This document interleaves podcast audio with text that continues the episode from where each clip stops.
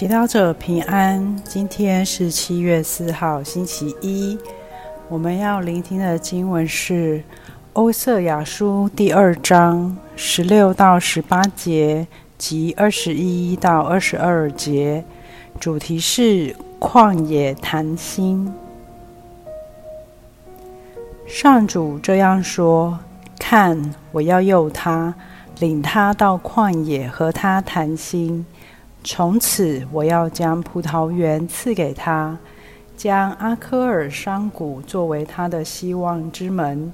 他要上到那里，就如他幼年时，就如他从埃及地上来的那一天一样。到那一天，上主断言，他要称呼我为伊士，我的丈夫，不再称呼我为巴里，我主。我要永远聘娶你，以公义、公平、慈爱、怜悯聘娶你，以忠实聘娶你，使你认识我是上主。是金小帮手，最近国内吹起露营热潮，若能和要好的朋友或爱心爱的人邀约露营。远离工作的压力和文明世代的干扰，夜间在星空下聊天到天亮，聊到心坎里，这是多么的温馨，多么令令人憧憬的画面啊！这样的经验能让我们留下美好的记忆，也促进彼此的情谊。但你知道吗？天主早就走在潮流前线。在很久很久以前，就邀约以色列到旷野去约会。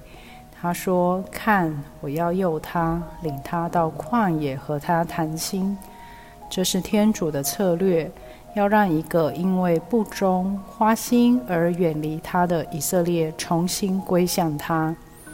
要知道，以色列虽然是天主特选的子民。但却因为受到邻国的宗教文化影响，远离天主，也丢了自己的尊严。对于这样的以色列，你能想象天主要对他聊什么话题吗？从此，我要将葡萄园赐给他，将阿科尔山谷作为他的希望之门。天主继续对以色列承诺他的爱，给予他祝福及希望。他要上到那里，就如他幼年时，就如他从埃及地上来的那一天一样。天主不顾及，不愿念及他的不忠，却怀念他原来贞洁纯真的样貌。这让我们明白，即便我们会跌倒得罪天主，他仍向我们许诺他的公义、公平、慈爱、怜悯。那么，我们是否愿意让天主征服我们的心，并向他承诺我们的忠言呢？天主很爱我们，但他也要告诉我们，要维持一段美好的关系，不只是靠单方面的付出，而是需要用专一及真心彼此担待。他要称呼我为丈夫。你称天主为你的谁呢？品尝圣言，看，我要诱他，领他到旷野和他谈心。活出圣言，细数天主对你的好，给你的恩赐，再看看你为他付出的。全心祈祷。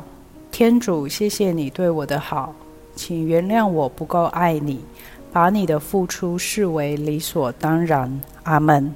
希望我们今天都活在圣言的光照下。明天见。